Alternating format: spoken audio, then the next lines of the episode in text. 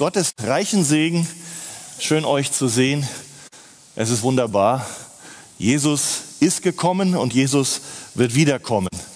Und wir dürfen gemeinsam aufstehen und wollen dazu einen Text lesen aus dem Lukas-Evangelium.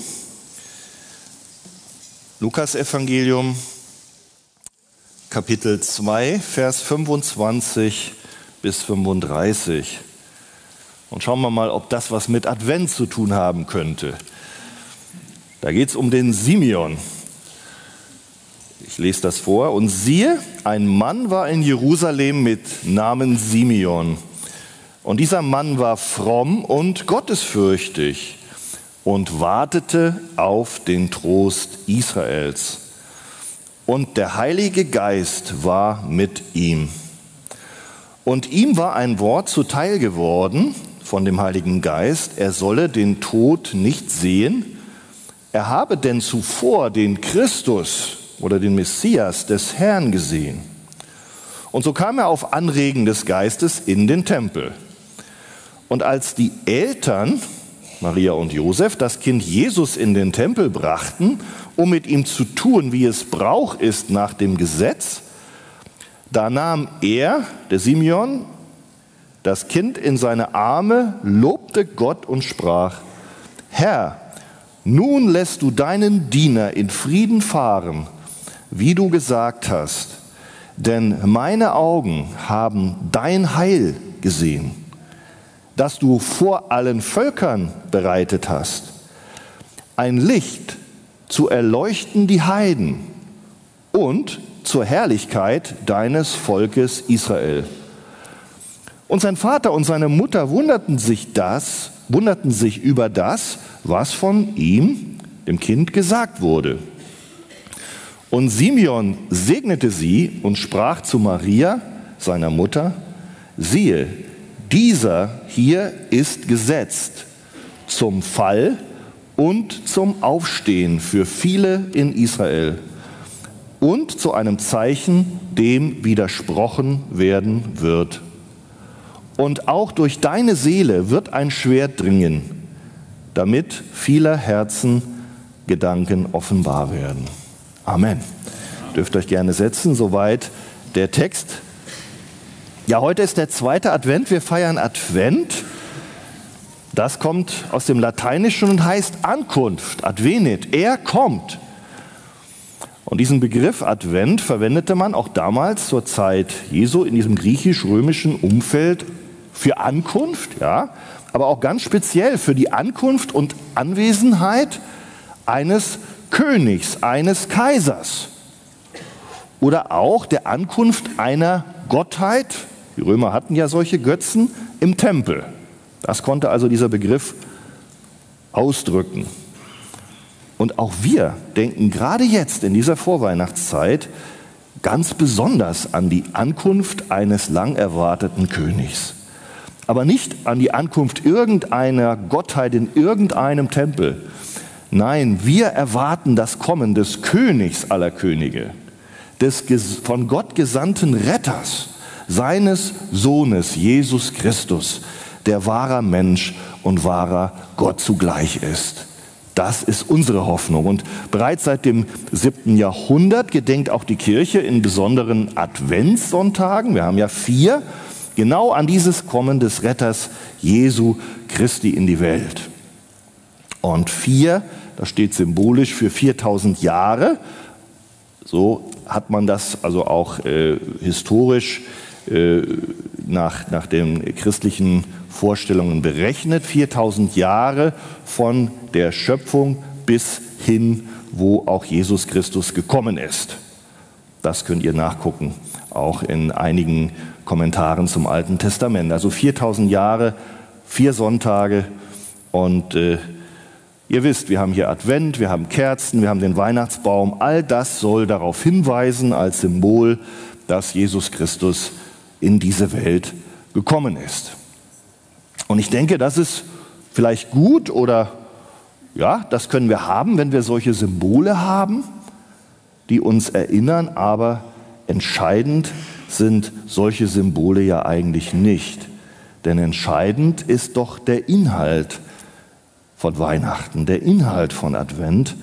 Und entscheidend ist die tatsächliche Erwartung, die das Kommen Jesu Christi bei uns auslösen darf. Entscheidend ist wir, dass wir ganz persönlich den Sinn und auch das Ziel des Kommens des Gottessohnes begreifen. Nicht nur ganz allgemein Weihnachten feiern, sondern für uns ganz persönlich den Retter erwarten.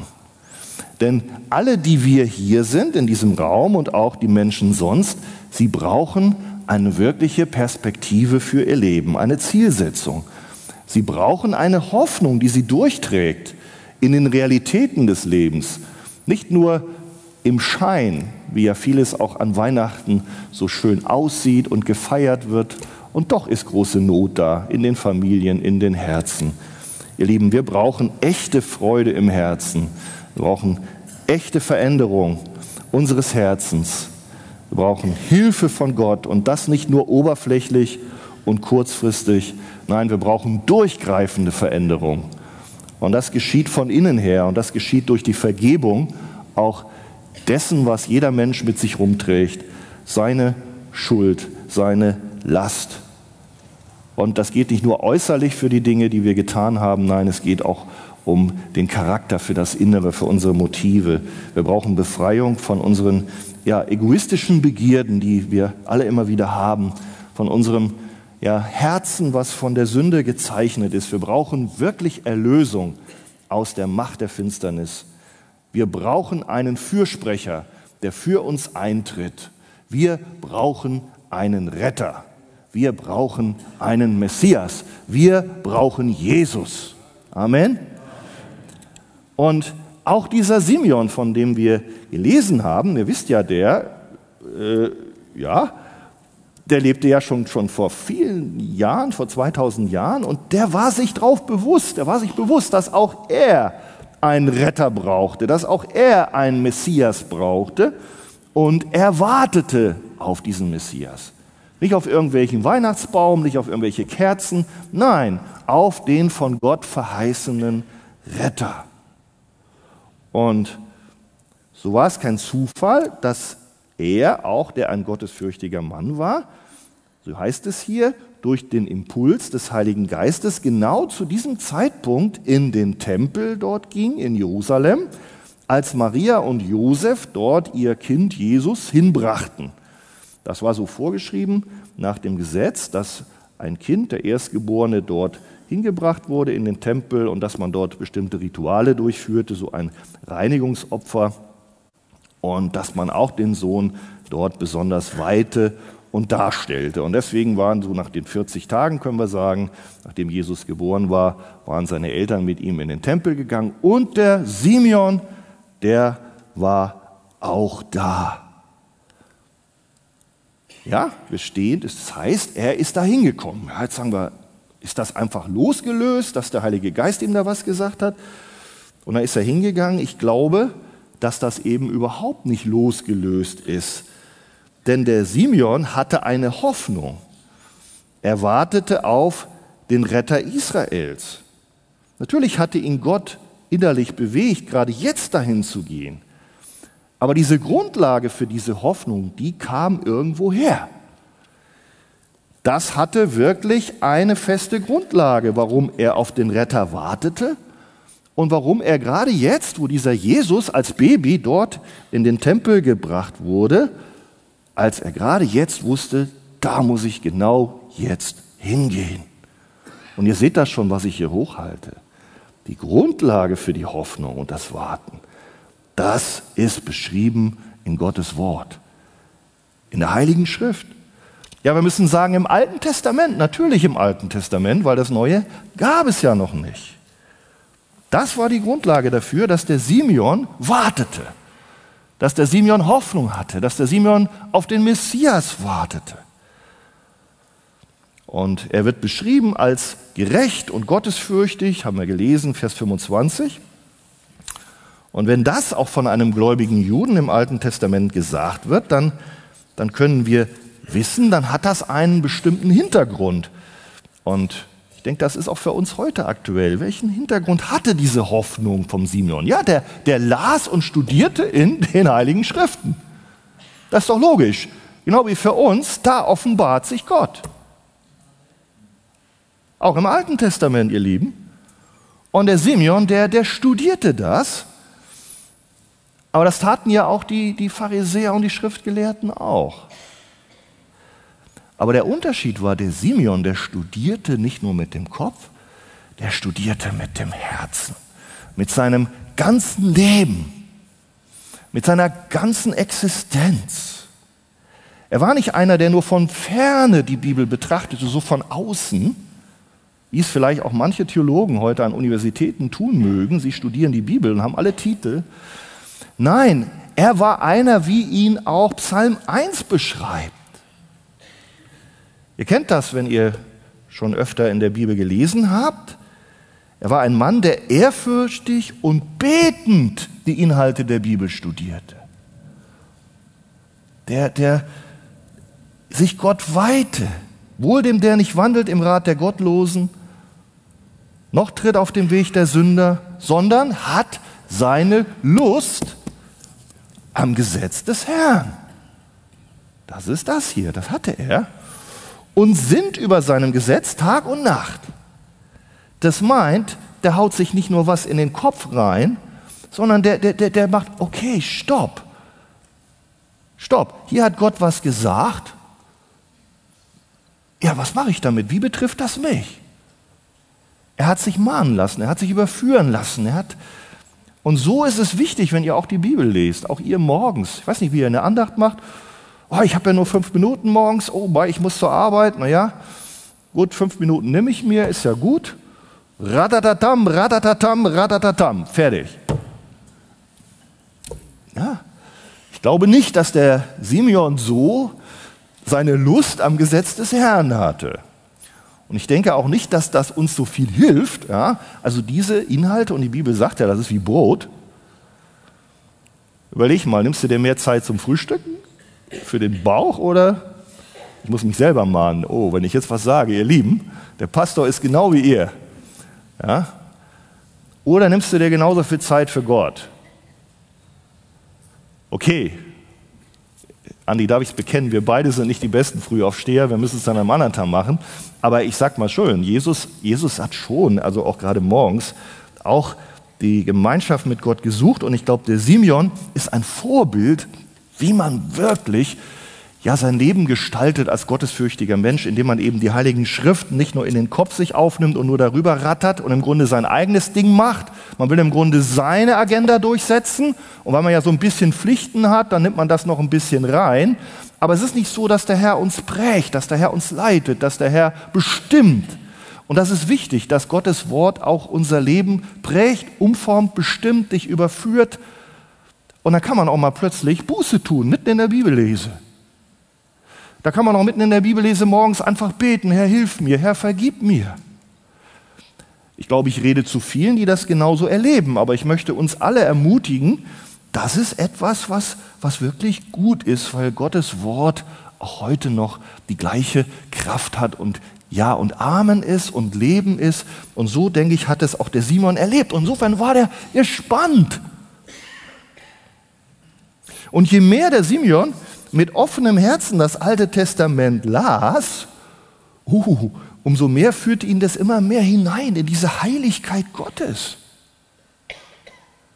Es zeigte ihm, wie, wie Gott ist, wie wunderbar. Und dann, wenn er ehrlich war, dann merkte er, oh Mann, wie bin ich?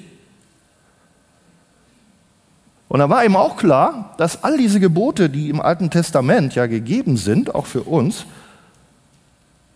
Wer das und das tut, wird dadurch leben, sagt ja das Gesetz. Ihm wäre klar, das schaffe ich nicht.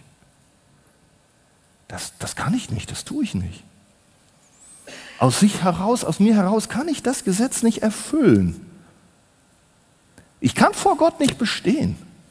In meinem Leben. Er belog sich nicht selber. Und das ist schlau auch. Können wir auch von lernen. Belog sich nicht. Der war ehrlich.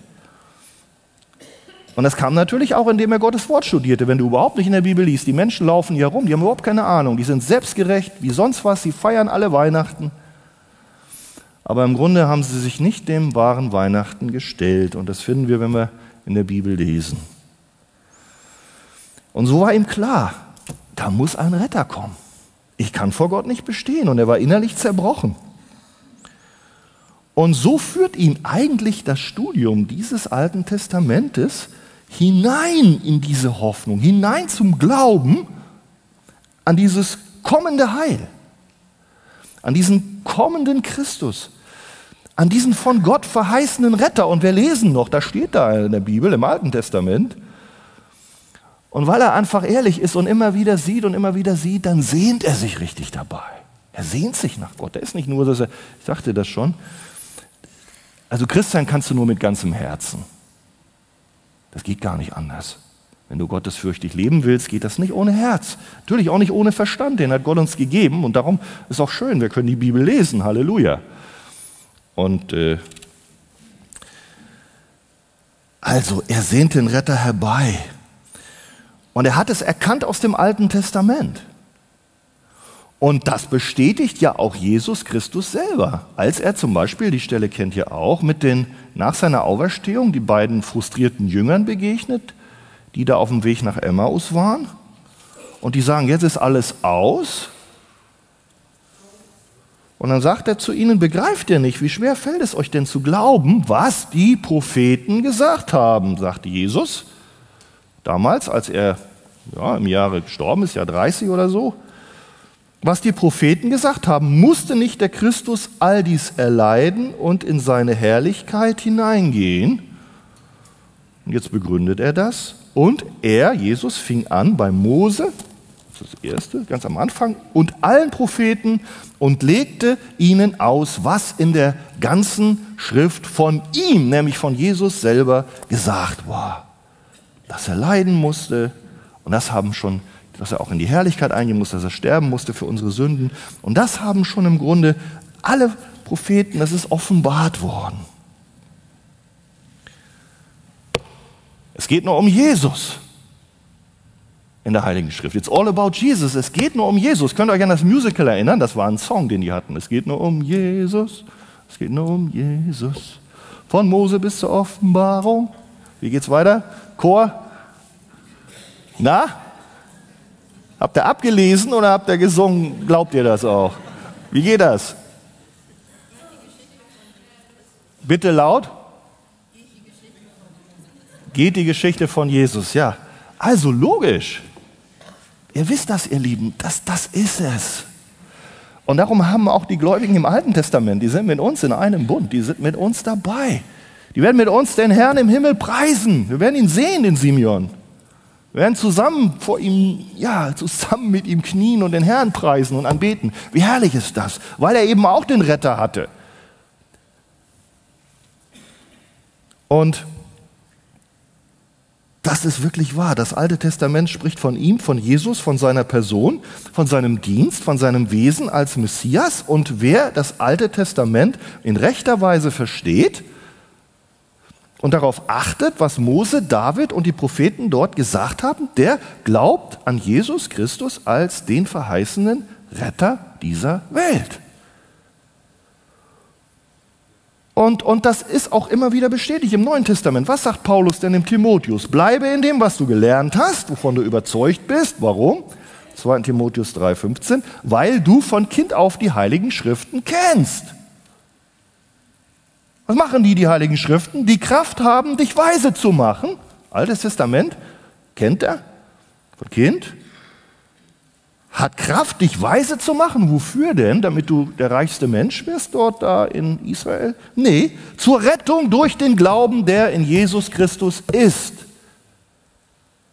Wow, das sagt Paulus. Timotheus, du kennst doch das Alte Testament.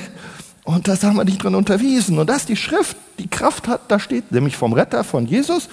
Und genau deswegen hat die Kraft, dich weise zu machen, nämlich dir zu helfen, ähnlich wie dem Simeon, zur Rettung durch den Glauben, der in Jesus Christus ist. Natürlich hatte der Timotheus ein bisschen besser, weil Jesus da schon gekommen war. Und wir haben es auch besser, aber im Grunde sind es die gleichen Schriften. Und dann geht weiter, alle Schrift ist von Gott eingegeben. Alle, auch Altes Testament, nützlich zur Lehre, zur Überführung von Sünde, zur Zurechtweisung und zur Unterweisung in der Gerechtigkeit. Simeon wusste, er war ein Sünder, er wusste, ich brauche einen Messias, deswegen er auf einen Retter.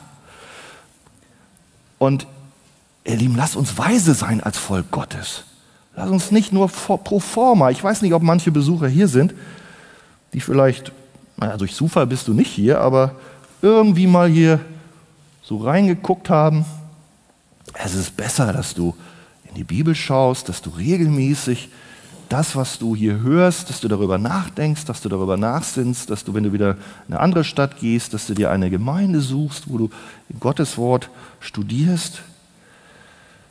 Und dann wirst du merken, dass die heiligen Schriften Kraft haben, dir den Weg zur Rettung durch den Glauben an Jesus zu weisen. Und so war es bei Simeon. Er findet seinen Frieden nicht in seinen Werken, sondern allein, dass er Jesus hat. Haben wir gelesen, Vers 29, Lukas 2. Er pries Gott und sprach, Herr, nun entlässt du deinen Diener, und zwar nach deinem Wort in Frieden. Jetzt hat er Frieden, echten Frieden. Frieden mit Gott. Denn, warum hat er Frieden? Denn meine Augen haben dein Heil gesehen. Das ist das, was er gerade vor sich hatte, den Jesus auf seinem Arm. Das ist dein Heil, das ist Gottes Heil. Gottes Heiland, Gottes Rettung. Von Gott geschaffenes Heil, nicht von Menschen produziertes. Ewiges Heil, unzerstörbares Heil, was Menschen nie machen können. Und er wusste es, er kannte die Stellen. Wenn er beim Musical war, habt ihr gemerkt, ja, Adam und Eva, das war ja so ein bisschen interessant. Die haben auch immer geguckt, wer kommt denn nun, wer kommt denn nun? Das gibt doch die Verheißung. 1. Mose 3, da geht schon los, Vers 15. Ich will Feindschaft setzen zwischen dir und der Frau, zwischen deinem Samen und ihrem. Er wird dir den Kopf zertreten, dem Teufel. Und dann haben sie gewartet auch. So haben wir das auch dargestellt, auch in dem Musical. Und äh, ja, das ist im Grunde nichts anderes, äh, was der Simeon auch aus dem Alten Testament verstanden hat. Aber er hat noch mehr verstanden. Meine Augen haben dein Heil gesehen, das du bereitet hast für Israel. Ja, aber mehr, vor allen Völkern, ein Licht zu erleuchten die Heiden. Der war ein Jude. Der war, der war wirklich einer vom, vom ja, wie, wie auch Paulus, der, der, der gehörte zu diesem Volk, aber der merkte, die Vision Gottes ist größer. Der, der Messias ist größer. Der hat eine doppelte Aufgabe. Der ist einmal da als Licht zur Erleuchtung der Völker, ja, aber nee, umgekehrt, er ist einmal da als, als Licht für Israel, als Ruhm des Volkes Israel, ja, aber auch als Licht zur Erleuchtung der Völker. Dass Gott eben nicht nur sich um die Nation Israel kümmert, das physische Israel, sondern alle reinholt, die glauben. Und so werden wir ja auch, wenn wir an Jesus glauben, als Kinder Abrahams bezeichnet. Also du bist eigentlich auch ein Kind Abrahams. Hast du das gewusst? Als Gläubiger. Er hat die Scheidewand zerrissen. Er macht ein Volk aus uns, aus den Juden, die glauben und auch aus den Heiden, die glauben. Und der Simon hat das geglaubt. Und ihr wisst heute, dass das, also die orthodoxen jüdischen Gesetzesgelehrten, boah, da schieben sie völlig weg. Das ist für sie ein Ärgernis. Eine Irrlehre. Auch, dass man Israel auf eine Stufe stellt als erlösungsbedürftige Sünder. Ja, Sünder waren die Heiden, das war klar, aber dass die Juden genauso Sünder sind, das hat der Simeon kapiert. Aber wenn du selbstgerecht bist und nur so hoppla hoppla hopp über die Bibel springst, dann und nicht direkt einen Bezug zu dir selber siehst, dann, dann, dann äh, lehnen die Menschen das ab. Auch heute in Deutschland. Man kann die Bibel lesen, aber irgendwie macht man doch sein Ding und die Zentralität der Botschaft, dass wir erlösungsbedürftige Sünder sind, die ist überhaupt nicht mehr klar, dass wir Rechenschaft Gott abgeben müssen. Wir finden viele Stellen in der Bibel, woraus wir wirklich erkennen aus dem Alten Testament, was Simeon sagte, dass eben es verheißen ist, dass dieser Messias auch ein Gott der Nationen sein wird. Jesaja 42, 6. Ich, der Herr, habe dich in Gerechtigkeit gerufen da meint es den Messias. Ich ergreife dich bei der Hand, ich behüte dich. Und jetzt heißt es, und ich mache dich zum Bund des Volkes, zum Licht der Nationen. Und nun die bekannte Stelle, blinde Augen aufzutun, Gefangene aus dem Kerker herauszuführen und aus dem Gefängnis die in der Finsternis sitzen. Das, was Jesus zitiert dort im Tempel, äh, in der Synagoge, das ist hier bezogen auch in Jesaja auf die Nationen. Jesaja 49,5. Krasser kann man es nicht ausdrücken. So spricht der Herr, der mich, nämlich Jesus vom Mutterleib an, für sich zum Knecht gebildet hat. Was war die Aufgabe dieses von Gott gesandten Knechts? Jesaja 49. Simeon kannte den Text. Was war die Aufgabe? Zum Knecht gebildet, zum Diener, um Jakob zu ihm zurückzubringen und damit Israel zu ihm gesammelt werde. Gott wollte das in Sünde verlorene Volk Israel wieder zurückführen. Darum hat er Jesus gesandt, ganz klar. Die brauchen den Messias, die brauchen nicht irgendwas, auf den sie noch warten, die brauchen Jesus. Und ich bin geehrt worden in den Augen des Herrn, Jesaja 49, 5, und mein Gott ist meine Stärke geworden. Aber jetzt Vers 6.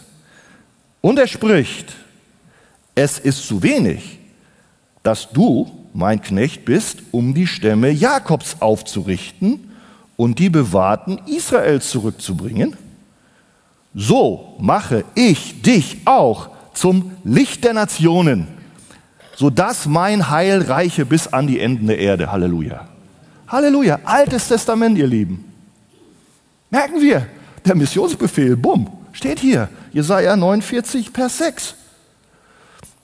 Und, und wir merken schon, wie schön ist das in der Bibel zu lesen. Also ich, ich weiß nicht, ob ich alleine mich nur freue, wenn wir das so heute betrachten. Wir merken, dass Gottes Wort einfach uns packt, uns greift, irgendwie schön ist, bei all dem Müll und dem Mist, den wir in unserem Leben erleben. Ich habe auch Anfang der Woche so viel Enttäuschungen erleben müssen, Mist.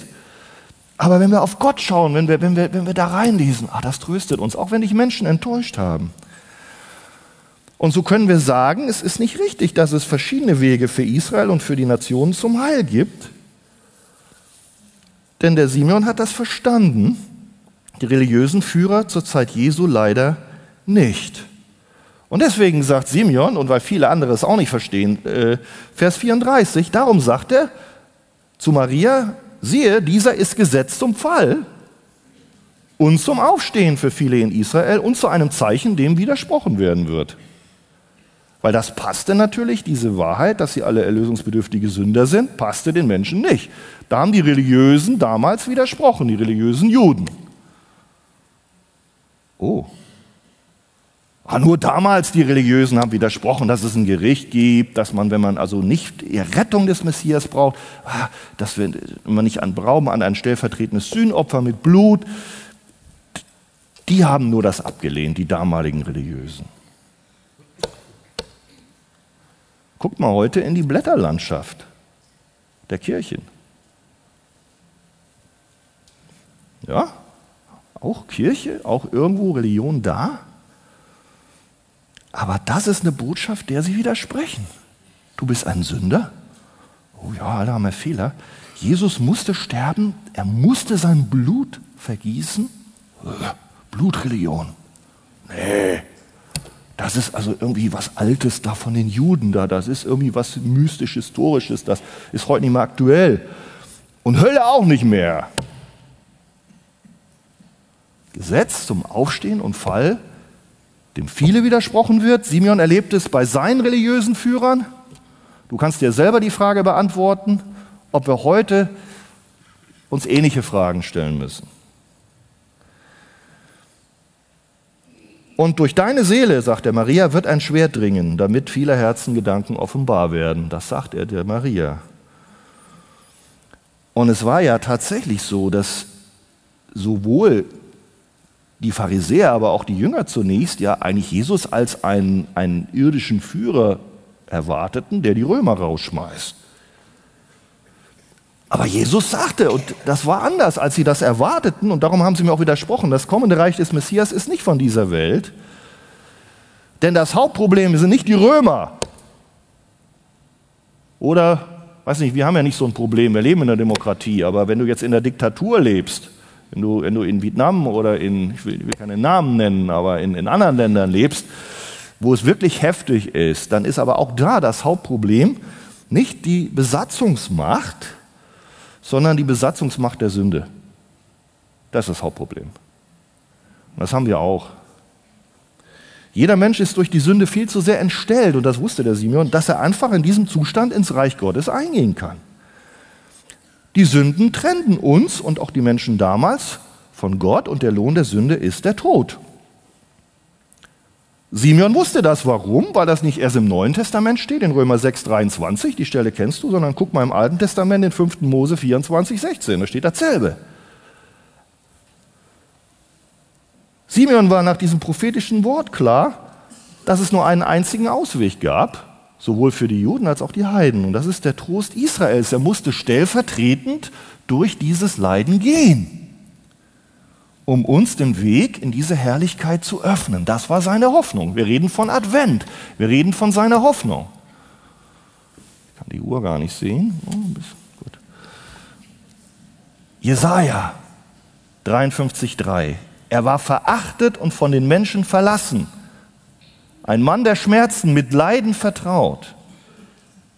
Wie einer, vor dem man das Gesicht verbirgt. Jesaja 53,5. Doch er war durchbohrt um unserer Vergehen willen, zerschlagen um unserer Sünden willen, unserer Sünden willen, natürlich auch der, der Juden und deren Sünden willen. Die Strafe lag auf ihm zu unserem Frieden.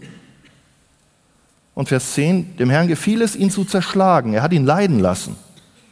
Das sah der Simeon, der kannte das und deswegen wusste er, diese Erlösung, dieser Messias, der wird leiden müssen. Der wird sterben müssen.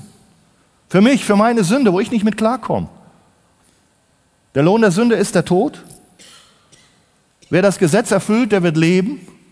Er hatte gebrochen das Gesetz, wie wir alle. Er konnte nicht leben. Der Lohn der Sünde ist der Tod. Das wäre sein wenn er nur nach dem Gesetz wollte vor Gott bestehen, das wäre die Konsequenz gewesen, also musste jemand anders sterben. Das wusste der. Und Jesaja sagt es so. Dem Herrn gefiel es, ihn zu zerschlagen, diesen Messias. Er hat ihn leiden lassen. Und jetzt, wenn er sein Leben als Schuldopfer eingesetzt hat, wird er Nachkommen sehen. Das sind wir, die wir an Jesus glauben. Inklusive Simeon und dort auf Golgatha, ihr Lieben, und das ist auch, warum wir wirklich uns über Advent freuen können. Nicht nur, dass wir da denken, das kleine Baby wird geboren, sondern dass wir auch wissen, das Baby hatte eine Bestimmung. Das ist die große Gabe Gottes. Der herrliche Gott verließ die Herrlichkeit, wurde ein Kind, lebte ohne Sünde und an unserer Stelle starb er für unsere Schuld dort am Kreuz von Golgatha. Jesus hat sein Leben als Schuldopfer eingesetzt für Sünder, wie du und ich und Simeon, das war die Hoffnung, das brauchen wir, das stand da. Und was für ein Schmerz muss es für Maria gewesen sein, das mit anzuschauen? Die stand direkt am Kreuz. Merken wir? Simeon sieht, er sieht, siehe, dieser ist gesetzt zum Fall und zum Aufstehen für viele in Israel, dem widersprochen werden wird. Und ihr Lieben, an diesem Christus, dem von, Gott dem von Gott verheißenen Messias, wird sich das Heil oder die Verdammnis für alle entscheiden. In Israel, aber nicht nur dort. Es ist die Botschaft, alle Juden müssen an Christus vorbei. Weil das ist das Alte Testament. Wie wollen sie errettet werden ohne die, die Schriften? Und die sagen das genau so. Und keiner kann diesen Jesus unbeachtet lassen. Dieser Jesus, der ist, ist, ist wie so ein Strom, oder Israel kann man sagen, das gesamte Volk und die Menschheit ist wie ein Strom, die sich so zubewegt auf die Bibel und die dann an Christus, dem Felsen, dem Eckstein, gebrochen und geteilt wird. In zwei Richtungen. Die spalten sich, die Menschheit. Vielleicht sitzen wir alle hier, wir sehen aus wie eine Gemeinschaft, aber vielleicht gibt es da auch eine Spaltung. Und in der Gesellschaft sowieso. Und es ist, wie gesagt, ich habe das schon gemerkt, heute immer noch so. Bis heute spaltet sich die Menschheit und scheidet sich an Christus. An ihm, in ihm. Die einen freuen sich, die anderen rühmen ihn. Für sie ist die Evangelium eine Kraft Gottes zum Heil und zur Auferstehung zum ewigen Leben und Befreiung von der Macht der Sünde, weil sie an Jesus glauben. Für die anderen ist der gekreuzigte Christus ein Ärgernis. ein Skandal, eine Torheit, ein Unsinn. Simeon kannte Psalm 118, Vers 20. Dies ist das Tor des Herrn. Gerechte ziehen ein. Ah, Geht es also um einen Einzug in den Tempel oder in ein, ein Heiligtum? Ich will dich preisen, denn du hast mich erhört, du bist mir zur Rettung geworden, sagt der Psalmist. Also der hat kapiert, er geht rein, er wird gerettet. Und dann sagt er, wie es passiert, der Stein, den die Bauleute verworfen haben, der ist zum Eckstein geworden. Das ist das, was Simon, Simeon verstanden hat, auch aus dieser Stelle. Die Juden haben ihn verworfen, die Religiösen haben ihn verworfen, aber das ist der Eckstein. Der, der Eingang ist das Tor des Herrn, der Eingang zur Rettung. Und Simeon kannte das Altes Testament. Er wusste, Jesus Christus ist der von Gott gesetzte Eckstein zum Heil oder zum Fall. Die Bauleute, das meint die religiösen Führer des Volkes Israel, haben dem Christus widersprochen, ihn verworfen und so wurde er ihnen zum Fall. Petrus, die Stelle kennt ihr, gesagt genau dasselbe, so sei euch nun und dem ganzen Volk Israel bekannt, im Namen Jesu Christi, des Nazareners, den ihr gekreuzigt habt, den Gott auferweckt hat aus den Toten. In diesem Namen steht dieser Geheilte gesund vor euch und jetzt kommt es Jesus, das ist der, der gekreuzigte, der Auferstande, das ist der Stein, der von euch, den Bauleuten, verachtet und verworfen wurde, der zum Eckstein geworden ist. Und dann die ganze, ganz bekannte Stelle. Und es ist in keinem anderen das Heil. Das gilt für alle. Und auch kein anderer Name unter dem Himmel ist den Menschen gegeben, in dem wir gerettet werden müssen. Müssen, merken wir. Müssen. Müssen, ihr Lieben, müssen. Müssen. Jetzt sind wir bei uns. Das war Simeon. Wir sind hier, heute, 2000 Jahre später. Was können wir lernen? Ein bisschen habe ich schon angedeutet. Simeon ist uns ein wichtiges Vorbild, was sein Verhältnis zum Worte Gottes angeht. Lesen auch wir in der Heiligen Schrift? Halten wir uns daran? Lassen sie nicht nur in unseren zu unserem Verstand reden, sondern auch zu unserem Herzen? Folgen wir der Heiligen Schrift und nicht unseren Gedanken oder vielleicht irgendwelchen schlauen Worten von anderen Leuten oder religiösen Modeerscheinungen, die vielleicht ja aktuell sind, die vielleicht dem Zeitgeist besser passen, mit denen du nicht so viel Widerspruch kriegst dort, mit denen die nicht blöd gucken, wenn du da in der, Uni mit denen redest, mit den Akademikern oder, oder auch auf dem Arbeitsplatz, ich weiß nicht, wo du bist. Lassen wir die Heilige Schrift so zu uns reden, wie es ihr steht? Folgen wir ihr? Oder versuchen wir, die Heilige Schrift umzudeuten und in unser System reinzupressen? Und das geht verloren, was wir eben gepredigt haben. Das ist die Frage, die ich habe. Punkt 1. Punkt 2. Auch heute stehen wir vor dem Eckstein, dem Messias Jesus Christus. Ich habe nicht nur was Historisches erklärt, dass sich also die Juden den abgelehnt haben und dass sich da also der Menschenstrom dann teilt. Nein, nein. Teilt zur Errettung und zum Gericht, aber ich sag mal nur so, dass du keinen Anwalt hast. Ja? Du weißt selber, dass du Mist gebaut hast, da muss man nicht gerade darüber nachdenken. Äh, das ist ja nicht ungerecht, wenn, wenn Gott dich zur Rechenschaft zieht für all das.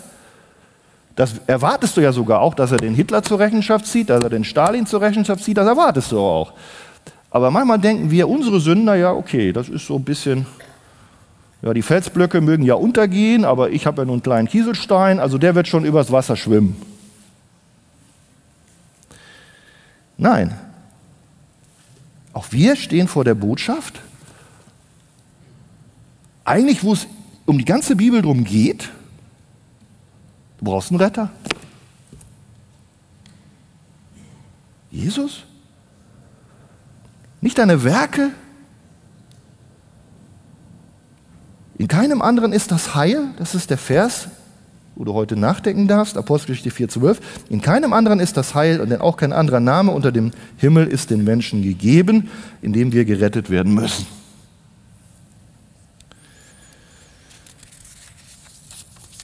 Er ist Realität. Und viele haben es erfahren. Und wenn du mitgebracht worden bist heute und du weißt, da hat mich einer mitgebracht, der hat das irgendwie auch so irgendwie erlebt, der hat sich total verändert. Ich ja nie gedacht. Früher war das so einer, der hat überall, ich will ja nicht die ganzen Dinge aufzählen, die der, dein Freund früher alles gemacht hat, wo du gedacht hast, das kann doch nicht wahr sein. Und jetzt macht er nicht mehr so mit oder ist anders geworden, aber irgendwie fröhlicher oder innerlich auch irgendwo. Ja, eigentlich ist es gut, wie der lebt. Ja, frag ihn. Frag ihn, der erklärt dir das, der betet mit dir. Und die Frage, wie gesagt, in keinem anderen ist das Heil, die spielt auch keine Rolle, ob du, ob du Muslim warst oder so. Oder ob du überhaupt aus dem Atheismus kommst. Oder wie alt du bist. Oder wie, wie, wie schön du bist. Oder wie weniger schön du bist. Oder wie viel Bildung du hast. Oder welches, welches Geschlecht du hast. Welche Hautfarbe. Das ist für alle da. Die Einladung ist für alle und auch die Frage ist für alle. Der letzte Punkt, über den wir nachdenken können, was wir lernen. Simon wartete auf Jesus und er kam. Die Bibel zeigt uns, auch wir dürfen warten auf diesen Jesus. Warum? Denn er wird wiederkommen. Er wird sichtbar wiederkommen. Das ist genauso wahr, ihr Lieben. Wir sind doch nicht, darf ich das sagen, wir sind doch nicht blöd, dass wir denken, also das Alte Testament passt und, und dann passt auch noch irgendwo die Evangelien. Okay, manche haben schon vorher sich verabschiedet und denken denn das, was später noch versprochen ist. Also der Simeon, der wusste ja auch nicht, was kommt. Der glaubte dem, was kommt. Und dann kam es. Und so dürfen auch wir dessen, was wir noch nicht gesehen haben und was wir noch nicht erlebt haben, das ist die Wiederkunft Jesu, genauso glauben. Das ist genauso Realität. Und, und da steht halt drin, der wird wiederkommen. Und wenn wir, wenn wir sterben sollten, bevor er wiederkommt, dann sind wir beim Herrn sind wir in der Herrlichkeit. Und, und wenn er dann aber wiederkommen sollte, und da gibt es ja auch noch Leute, die dann noch leben, dann werden die mit Christus vereint hier. Da wird er die zu sich nehmen und da wird es Freude sein. Und er beschreibt das als ein großes Hochzeitsfest, wenn er wiederkommt. Der hört diese ganze Fragerei ja, auf. Da werden leider, leider, leider alle ihn erkennen, aber hoffentlich äh, nicht nur als Richter und dann akzeptieren müssen. Und darum gibt es ja die Bibel, damit wir nicht einfach so an der Realität vorbeigehen, nur durch so durchs Lebensschlaf wandeln und uns gar nicht den zentralen Fragen stellen. Und darum sage ich nochmal, liest die Bibel, denn es wird den Tag geben, wo er wiederkommt, wo es herrlich sein wird. Und für diejenigen, die nicht an Jesus glauben und dann noch mit ihren ganzen Mist und Schuld und Sünde da, da, da vor Gott stehen, da wird das ein Tag des Gerichts werden. Aber, aber das brauchst du ja nicht. Wir machen ja gleich Abendmahl, der Christian wird es noch sagen. Heute ist der Tag des Heils. Heute darfst du glauben. Sonst brauchst du kein Weihnachten feiern, kannst du einpacken. Brauchst auch kein Ostern feiern, wenn das nicht stimmt. Wenn Jesus kommt, dann wird die gesamte Schöpfung verwandelt werden. Es wird einen neuen Himmel und eine neue Erde geben. Und wir werden mit ihm in Ewigkeit in der Herrlichkeit sein.